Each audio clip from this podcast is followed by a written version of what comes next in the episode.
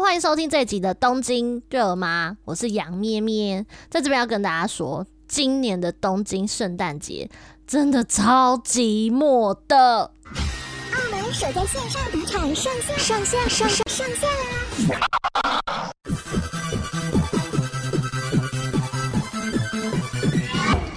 大家可能会心里在想说，哦，这一集我又要请哪一位来宾来跟我一起闲话家常呢？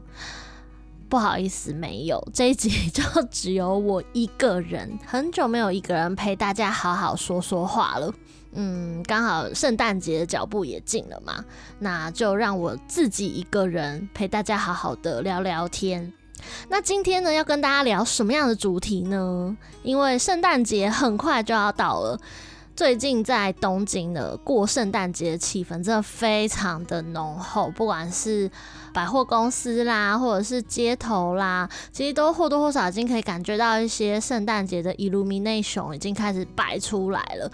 当然，阵仗已经没有像往年的这么大，这可能也是我。待在日本的三年来，圣诞节过得最傻逼戏的一年，所以今天就来跟大家聊一下，今年在疫情的影响之下，日本的圣诞节到底有多寂寞。那在开始今天的主题之前嘞，我真的想要跟大家小小的废话闲聊一下，那就是我们的节目下载人数，总下载人数已经突破。六千五百人了，拍手！你知道，就是以呃现在只有十二集的内容之下，其实累积下载数有到六千五百多，其实我还蛮吓到的欸。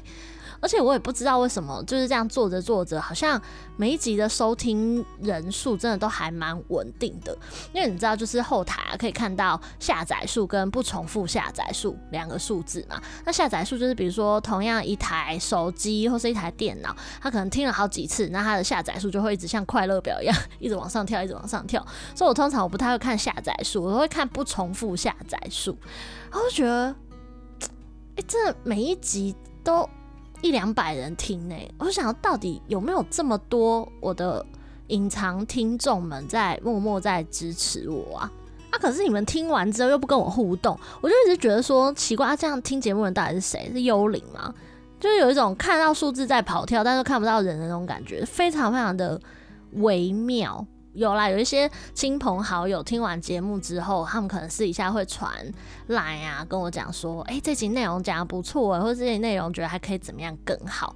哦，我就其实还蛮感谢大家给我的一些 feedback 跟回馈的，让我觉得今年虽然在疫情的影响下，我的工作可能没有办法像以前一样常常到处去出差啊什么的，但起码好像自己开始慢慢在经营 podcast，好像也一点点感觉到微小的支持的声音，然后大家都对我的节目内容都还蛮支持的，我就觉得哦，好像今年。对于自己来说，不是彻底的交白卷，好像自己也有在努力耕耘自己的一些些事业成就，这样。所以在这边不免俗，还是要跟各位听众朋友们说一声谢谢你们，我还是会继续努力制作更多北兰的节目给大家听的。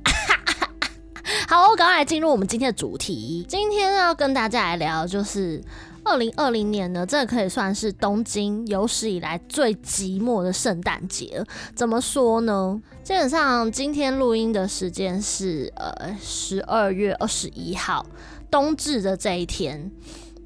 日本非常的夸张，感染人数在今天已经突破了二十万人了，全国突破了二十万人，而且其中的十万人呢是在近两个月，也就是从十月开始累积。直接就累积了十万人，然后可能在台湾的大家也最近有看到新闻，就是从上个礼拜四开始。东京的单日感染人数就是突破八百人，然后接下来就是每天都不停的飙高，每天都不停的创新高。到今天是礼拜一，往年的呃东京感染人数啊，在礼拜一这天数据会比较低，因为大家礼拜六、礼拜天可能很多医疗机关就是没有开，或者是呃接受这个 PCR 检测的诊所就比较少，所以通常礼拜一的感染人数是会最少的。就今天呢，也突破了三百人。是历年来礼拜一感染人数最多的一天，整个东京、整个日本，就可以说已经陷入了第三波的危机了。那这件事情会造成什么样的影响嘞？因为大家都知道，日本基本上圣诞节就是一个非常热闹，然后不管是情侣之间啊，或者是呃商家啊，大家引颈期盼想要来卖一波的时节，就是圣诞节了。呃，圣诞节过后，紧接着就是日本的年末年始。那日本年末年始通常啦，往年就可能是从二十九号、三十号开始一路放放放放放放到可能一月初一月四号、五号左右之类，前后加起来可能将近要有十天的长假，你就把它想象成台湾的农历年的那种感觉。所以圣诞节赚情侣的钱，年末年始赚家族的钱，一整年呢，真的就是靠二十四、二十五号一路赚赚赚赚到一月三号，商人基本上就饱了。但偏偏要在这个时候。疫情整个大爆发，不管是北海道啦，或者是大阪啦，到处都已经开始在宣布这个自肃，所以对于商家来说也是非常的惨淡。然后对于民众来说，我就是这么想要过节，我就是想要走到街头上去感受这个圣诞节，感受年末年始这种社会氛围非常热闹的时候，现在瞬间就 boom shut down 了。举例来说，因为之前。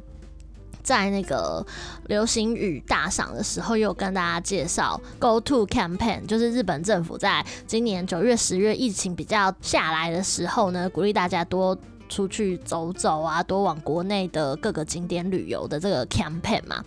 偏偏呢，就是在上个礼拜，也是突然之间就说停就喊停喽，就说哦，因为疫情真的很严重，所以很抱歉，就是这个 campaign 就不能用。从十二月二十八号开始，一直到年末年始的假期结束，一月三号这段时间都不能用 Go To Campaign。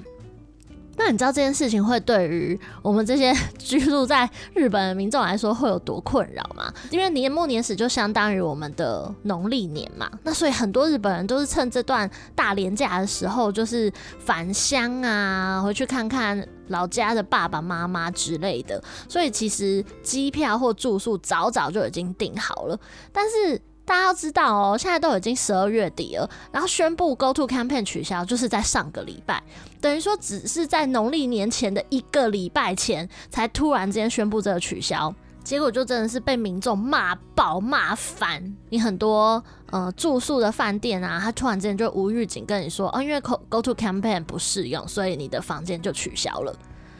你知道这就会觉得说，嗯，那你是在给我争笑诶吗？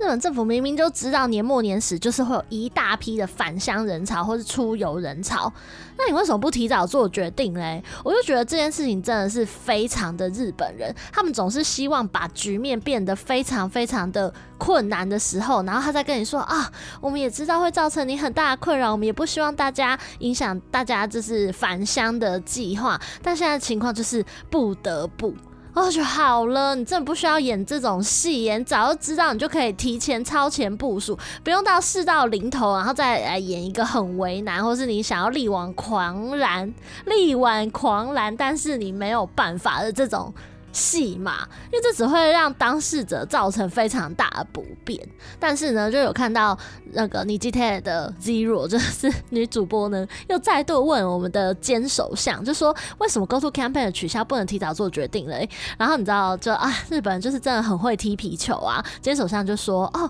我们的计划，因为就是让大家所知道，疫情总是瞬息万变。那我们也是每天都定时的会跟专门家，就是跟这些医生啊、学者、专。”家们定期的会谈，那现在情况是真的是他们来判断，也真的非常困难的情况之下呢，我们才会灵机应变，赶快做决定。所以任何政策都是照着专门家走哦。所以你现在意思是说，你现在在踢皮球喽？就是啊，各种为难啦，好像也不能怪他们，他们也是一副我们已经很努力的样子。但那这样子民众的不便，到底谁要负责任呢？那刚才说的是对于日本人要归乡返乡来说呢，非常的不便。那对于我们这些外国人，对我们这些在日本要过节的外国人来说嘞，嗯，我们也是早早就已经决定好，说今年的年末年始就想要去青森去滑雪，因为毕竟现在是雪季嘛。哦，讲到这边要补充一下，大家知道今年日本真的销量吗？特别是在日本海内侧，比如说山形啊、青森啊、新潟内侧哦，最近真的是狂风大雪，像新系今天就是积雪积了大概有两公尺这么深哦，所以今年就是一个。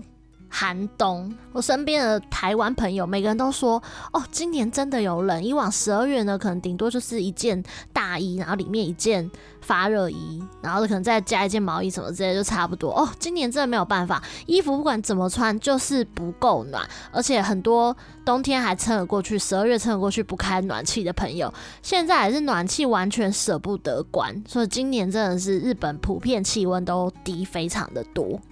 好，那话讲回来，我们的年末年始计划，大家就是想说啊，那干脆去滑雪什么的，我们就已经早早在十一月底的时候就已经把这个 campaign 给预约好，因为那时候疫情你说也还没有到现在这么严重，就是就在上个礼拜呢，我们订的青森饭店哎，突然之间无预警跟我们说，哦，你们的住宿已经被取消了。What？现在就是住宿都这么随便吗？你完全都不用预警，就直接喊取消就取消就对了，完全没有让你选择的余地耶。你大可以说哦，Go to campaign 取消了，所以可能你住房没有那么大的优惠，可能就调回原价。那问你可不可以接受？那假如有人觉得说没关系啊，贵一点也无所谓，反正本来年末年始住宿本来就很贵，就是合理的事情，那你就还是可以如期的出游。但现在这个状态就是，民众也慌了，然后旅行业者、旅游业者、饭店业者，大家也都慌了，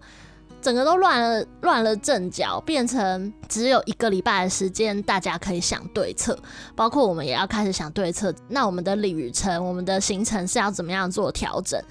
今年不只是最寂寞的圣诞节，也是最混乱的圣诞节，最混乱的年末年始。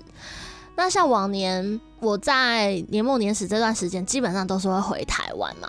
那今年是因为疫情的关系，根本就没有办法回去，再加上 Go To Campaign 又取消，我们连出游也没有办法，就会觉得 OK 哦。那现在突然之间给我们这么多天连假，我们哪里都不能去，就只能待在家。这假放得好没有意义哦，而且也不只是我们这些外国人。对于日本人来说，他们没有办法返乡，他们也只能待在东京。比方说，像我现在在 share house 的室友，有一个大姐，她今天她就问我说：“哎，阿莫，那你年末年始你有什么打算？”我说：“哦，本来想要出游，现在看来也没有办法去，只能待在家了吧。”她就说她也是，因为她老家是在新潟，然后老家就是跟她讲说：“哦，你今年不要回来，毕竟。”就是阿公阿嬷年纪也都已经超过七十岁了，你回来可能会有一些风险。现在就变成说，从东京要返乡的人呢，这就是像。过街喊打的狗一样，所有人就会觉得哦，你要从东京回来，大家都会有点心白羞。比方说，我上个礼拜刚去在岛根的出云这边出差，那因为大家知道出云大社最有名的就是那个横纲嘛，需要动员一整个村庄的人一起来捆的这个横纲呢，就成为出云大社最大的特征。那那时候我在出差的时候，很有很荣幸的可以去到呃制作横纲的。纪念馆，然后去到那边嘞，因为做横纲的全部都是当地的一些老公公、老婆婆，他们就是以一种把人替儿的姿态呢，就在那边每天手作，在那边编织这个横纲要用的这个稻穗。然后那时候呢，代理店的人就很好笑，问我说：“哎、阿莫桑，你是从哪边来的？”我说：“哦，我是从东京来的。”他说：“呃，那你等一下可以帮我一个忙吗？因为玩替的全部都是老爷爷、老太太这样，他们假如听到你从东京来，他们可能会有点担心。你帮我一个忙，就跟我就跟他们说你是从福冈来的，好了。”大家知道这个 Corona 真的是会造成大家很多的恐慌，然后变成你不自觉的从东京来，好像你就背负了一个原罪，然后为了工作的需求，因为像我是旅游记者嘛，常常走访各个乡镇市，你就为了要让当地受访者安心，你也不得不说这种友善的谎言，所以。大家可能很难想象，Corona 这件事情，它不是只是疫情，它某种程度已经影响生活的方方面面，然后甚至带有一点地域性的歧视。这点就是对于一个旅游记者来说呢，最近的感触就非常非常的深。那话题又讲回来了，今年为什么会说是最寂寞的圣诞节嘞？因为往年呢、像是我第一年刚来日本的时候，那时候我还在早稻田的别科就读嘛。那那时候虽然除了课业之外，我其实还有在兼 intern，就是企业实习。那那时候我在一间旅游公司实习的时候呢，这间旅游公司它就位在六本木，就在六本木。那大家也知道，六本木最有名的就是东京铁塔啦，然后还有六本木的 Midtown 啊，那边全部都是在圣诞节的时候是一个圣诞节氛围非常浓厚的地方。那我那时候我还记得，工作一结束之后呢，我就会跟当时跟我非常要好的一个中国姐姐，她就姓郭，郭姐姐呢，我们就是会手牵手去先去看点灯，然后感受到那种非常浪漫的气氛，特别是那个 Tokyo Midtown 那边，那整道弯曲的公路上面，在五点钟时间一到，灯整个啪啪啪啪啪接连的灯全部点亮的时候，哇，那一刻你真的会觉得。你在这边好像走进日剧里面哦，然后看完这种罗曼蒂克的点灯之后呢，两个人在一起去 Tokyo Hills 那边，那那边呢，基本上最有名的。呃，就是在电视台后面那整道银白色的马路、银白色的灯光之中，然后在公路的尽头，就是可以看到东京铁塔耸立在那边，就非常的浪漫。然后也是呃，讲到六本木的圣诞点灯的时候，一定会看到的这种定番的一个景象。对，那这就是我在两年前的时候企业实习的时候，一起跟我的。伙伴郭姐姐呢，度过非常浪漫的圣诞节。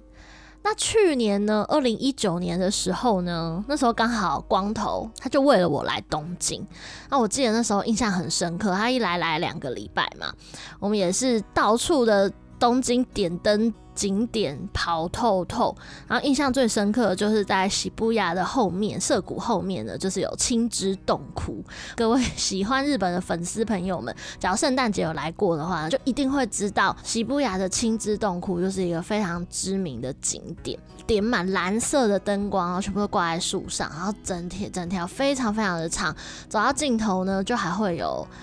敲响钟声的地方啊，然后还有一些主题的点灯什么的，就真的非常的浪漫。而且重点是两旁的这个蓝色灯光一字排开，一望无尽。走到最后的时候，就会有一种啊，好想要在镜头跟那个谁大垃圾哦，就是一种浪漫的氛围。那今年嘞，也是因为疫情的关系，哎，这个涩谷的点灯呢就取消了。还有另外一个，就是在细流的卡列塔 Illumination，那这个地方呢也是非常的有名。我记得在去年的时候，也是为了圣诞节点灯取材，然后那时候就实际上去了细流站的这边。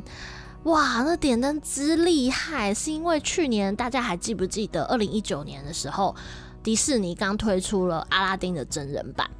那那时候嘞，刚好就跟细流的 Kaleta Illumination 合作，就是圣诞点灯，然后结合迪士尼的阿拉丁的主题曲。我记得那时候是两首歌，一首就是 A Whole New World，然后另外一首主题曲就是 Speechless。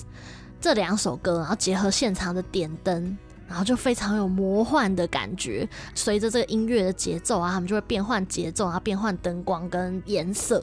你这看到最后，就整个会起鸡皮疙瘩哎！因为我自己本人就是阿拉丁的粉丝，所以刚看完真人版的那种感动，然后再结合现场这灯光秀的时候，就会觉得天哪，日本人这也太厉害了吧！所以细流的这个圣诞点灯嘞，一直都是呃所有系列里面我最喜欢最喜欢的一个。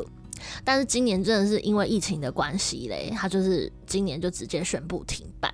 就刚好两个我最爱的涩谷的青之洞窟，然后跟细流的 Caretta Illumination 今年全部都取消了。那大家会想说，那也还好吧，反正东京的点灯这么多个啊，少了这两个应该也没有差吧？哦，各位亲爱的听众朋友。你知道今天就是在十二月二十一号的这个当天呢？刚才我说的这个 Roppongi Hills 啊，还有像是呃玩之内的圣诞点灯啊，今天呢，全部都同一时间在晚上八点钟的时候呢，一起熄灯了。然后说好，才晚上八点呢，是怎样？日本人作息比较早，日式没有哦，因为今天东京知事小池姐姐呢，今天又开始在呼吁了，就说。这没有办法，从上礼拜四就是东京感染人数单日破八百人以来，每天都在不停的创新高，所以现在的。整个疫情呢，真的是事态已经非常非常的严重了，甚至在四个礼拜之后呢，单日突破一千一百人的可能性也非常的高。那就是因为小池姐姐都这么讲了嘛，对不对？那假如大家还一直鼓励大家去看点灯的话，那又会造成什么呢？哎、三密之就是。大家又会人群又不停的聚集在一起了，所以今天呢，所有的点灯活动呢都非常有默契的，在今天的晚上八点就一起熄灯，希望大家可以早一点回家，避免人流又开始聚集，这样大家就会觉得说啊，到底还想要我们怎么样啊？特别是我今年一整年都在日本，都在东京，疫情最严重的东京，你就会觉得说。你要我们戴口罩，我们也戴了；你要我们进出店家要勤洗手、勤消毒，这些我们也都做了。那现在疫情还这么严重，然后你们日本政府又一直到圣诞节前一个礼拜才突然之间宣布 Go To Campaign 取消，甚至菅首相呢，就明明就跟大家说，你聚会最多不要超过四个人嘛，哎呦，还突然之间对不对，凑了八个人在一起吃饭聚餐这样。然后就很好笑啊，有有主播就直接问菅首相说：“哎，日前的这件事情啊，说你你明明就已经向日本全国的人民呼吁说，尽量少聚集用餐，而且希望人数可以压在四个人以下，那你为什么还明知故犯嘞？” 我觉得这主播真的很带走哎，他就这样直接问他，这样民众对于民众会有点 confuse，说我到底要怎么样的配合政府的政令？就没想到呢，今天首相居然跳出来讲说。哦，没有，其实我们当天是谨守着四个人一起聚餐的原则，那只是呃，因为刚好遇到了认识的人，就不免要寒暄嘛，然后只是为了要跟他们打招呼，所以又多留了四十分钟，所以就不小心被媒体记者误会成说我们是八个人一起吃饭。虽然这不是我们本意，但还是向国民做了非常不对的示范，所以请大家能够多多见谅。你就觉得 What the fuck？你真的是。身为日本首相，就是不应该做这件事情，然后还硬要扯一个借口说哦，没有，我们只是打招呼而已。我觉得这也是人之常情啦。你看，连首相都这么难做到了，更何况是一般人。我们已经经历了从一二月以来一直到现在十二月，整整十个月的时间，都一直在跟我们不断的提醒说疫情有多严重，接下来第二波，甚至到现在已经第三波。其实老实说，我觉得对我而言已经麻痹了，已经习惯了。即使媒体或是政府机关，然后这些政治人物每天在那边大声的疾呼说现在疫情真的很严重哦。但因为时间真的已经拖太久了，我觉得你原本绷紧的神经啊，真的是因为时间太久，你就已经习惯了，然后就很容易就会轻忽了。这点呢，也是日本医生现在最担心的状况。就是在今天呢，呃，日本的医师会也召开了紧急记者会，就是结合日本医师会的会长啊，还有很多的与会的医师都共同的大声疾呼说，希望。政府能够硬起来，强制规定人民禁止外出，就是有点像是回到四五月的那种 lockdown 封城的那种状况。因为啊，嗯，日本医师会就已经直接。表示说，现在日本的医疗状况真的非常的紧急，而且加上年末年始，有很多医院可能就是有休假啊，然后停止看诊的状况发生。那假如说年末年始大家还持续的这种大规模的返乡移动的话，到那个时候呢，医疗体制就会真真正正的崩坏。所以今天的日本医师会嘞，在记者会上也是哦，态度非常的震惊，跟以往那种呃日本人就是老老实实的很严肃的讲，没有哦，他们直接今天就是有点发狠的，直接在电视前面直接用吼的，你就会知道说哦，事态真的有点严重了。所以你政府没有强硬下来的时候，你只靠人民的自制力，结果就是这么的有限呐、那所以今天呢，小池姐姐跳出来大声疾呼说：“大家真的要自肃，然后要宣布年末年始呢，也跟家族，就是跟在比如说在东京的家人这样小人数、小人数的度过就好了，劝大家不要返乡。”对，这就是现在日本的现况。现在大家就非常的担心啦。那假如我是在年末年时这个长假年假的期间，发现我自己感染，啊怎么办嘞？小吃姐姐就跳出来说话了，她就说。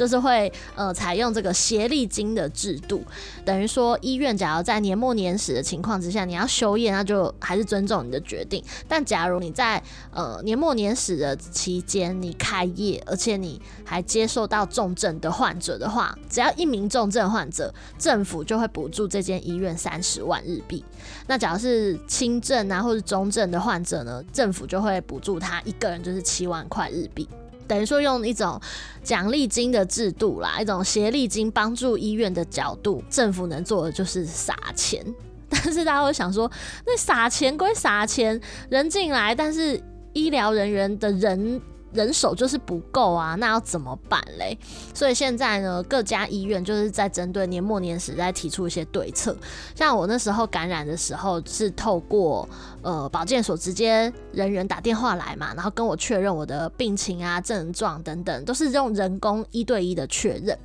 那现在医院他们就是导入了 AI 受诊系统，它就是有点像是你从 website 然后登录之后，你假如发现自己有以下症状的话呢，用类似填写线上问卷的方式，类似像评分机制哦，有发烧好，可能就分数就比较高，然后可能有咳嗽或是甚至已经到味觉失去等等这些症状综合下来，哎，你罹患的几率真的很高的时候，才会转往专人去跟你接洽。等于说，透过 AI 的受诊制度、填写问卷的方法，帮助你自己厘清，然后也可以节省人力，一对一的一直不停的跟你确认，一来一往的时间就可以减少，也可以减少人力，人力就可以拿去呃帮助比较需要的患者身上。那这就是呃目前呢日本政府的整个因应年末年始，就可以把它想象成台湾过农历年的整个配套措施。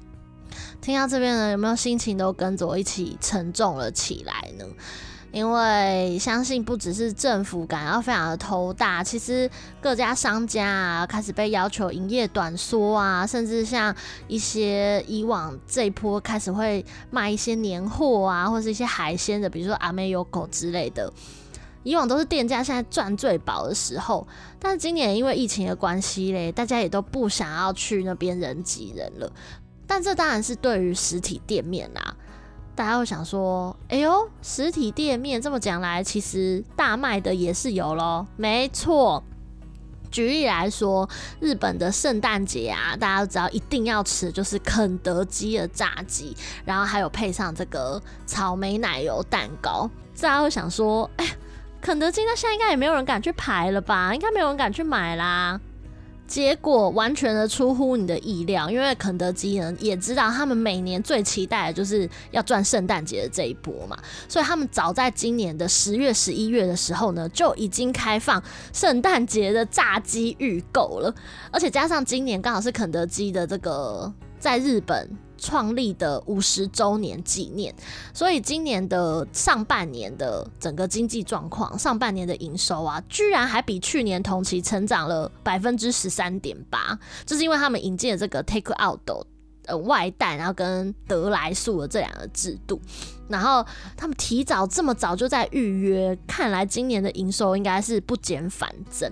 但因为今年也是配合疫情的关系，有很多人可能是在二十四号、二十五号当天才在店家门口排队要去买炸鸡嘛。那有的人可能就是买了之后嘞，直接就跟亲朋好友直接在肯德基的店面里面吃。但是今年的日本肯德基嘞就宣布说，二十四号跟二十五号这两天嘞，店内是禁止饮食的哦。所以你还是可以排队，你还是可以买炸鸡，但是你就仅限于 take out，你就只能带回家吃。那另外一个大家圣诞节必吃的草莓蛋糕嘞，阪急的梅田站啊，这边就有公布一个数据，就是圣诞节的蛋糕嘞，嗯，因为以往可能实体店面也有人买，然后网络上预购的也有，今年嘞网络上预约的单数比去年整整成长了百分之三十，而且业绩也都是比往年都还要高，也就是说。实体店面的确会有影响，但是取而代之的就是网络上的预约。其实这样子的需求还是有，只是贩卖的管道改变了。你要说好像生活上也并没有造成什么不便，甚至你还不需要花交通费，现场去那边挑啊，然后挑完之后还要再把它扛回家，就少了这个时间的成本嘛。但对于我来讲，我个人就还是会比较喜欢去到现场感受那种人挤人的氛围，因为有时候过节其实只是一个名义，然后让你可以跟朋友啊、家人团聚，那才是过节好玩的地方啊！不然你只要是透过电商或者是你透过网络上下单这些吃的东西，那你就只是吃一个东西而已。那那吃的东西，你今天吃跟明天吃又有什么不一样？过节最重要还是在于气氛跟人吧。那现在这些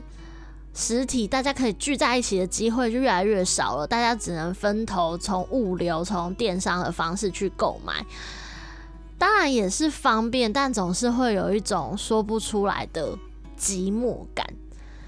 对，所以这就是这一集想要跟大家聊聊，在日本呢，真的寂寞指数非常的高，而且今年真的是度过我这三年来最寂寞、最寂寞的圣诞节了。但是呢，最近呢，我也学会了另一个方式，就是转念。有时候会觉得，哦，日本现在真的好惨哦，然后觉得自己就是。还待在这边，会觉得真的很烦。但每次想到这边的时候呢，我就会想到我人在英国的朋友。英国现在真的超级惨哎，他们直接是 lockdown，而且。不止英国，我在意大利的朋友那天也跟我讲说，他们现在也封城了，而且是连外出买东西都不行。所以我每次想到这个，就会觉得好啦。虽然跟台湾比起来，日本真的有够惨，但是跟欧美国家比起来嘞，我都会觉得我现在起码还可以出去，只是我需要提早回家而已。比如说营业短缩到八点十点，我就得回家。那起码我前面我都还有办法享受到，还有办法出去走一走，透透气。唉，想到这边就会觉得开心很多了。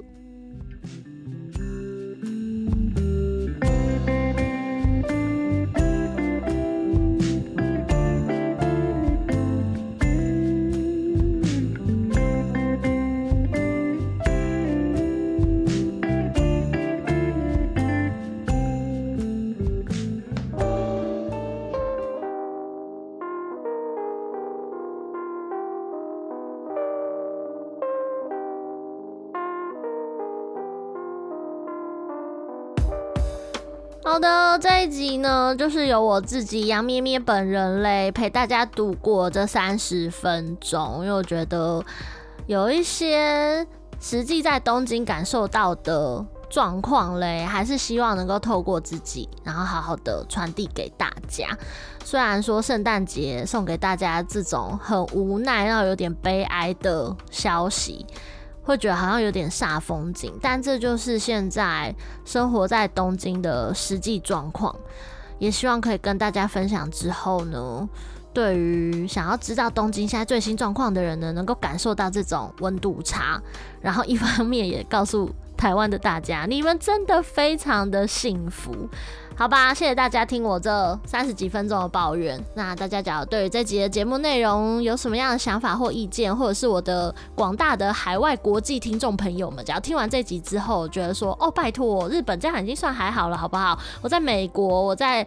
呃，比利时，我在英国状况更惨，blah blah blah blah。有任何想法跟意见想要跟我讨论的呢，都欢迎到我的脸书粉丝专业，只要搜寻杨咩咩的 On Air Channel，或者是在 IG，只要搜寻东京热妈，就可以留言给我。那今天节目就先到这边喽，大家晚安，Merry Christmas，bye。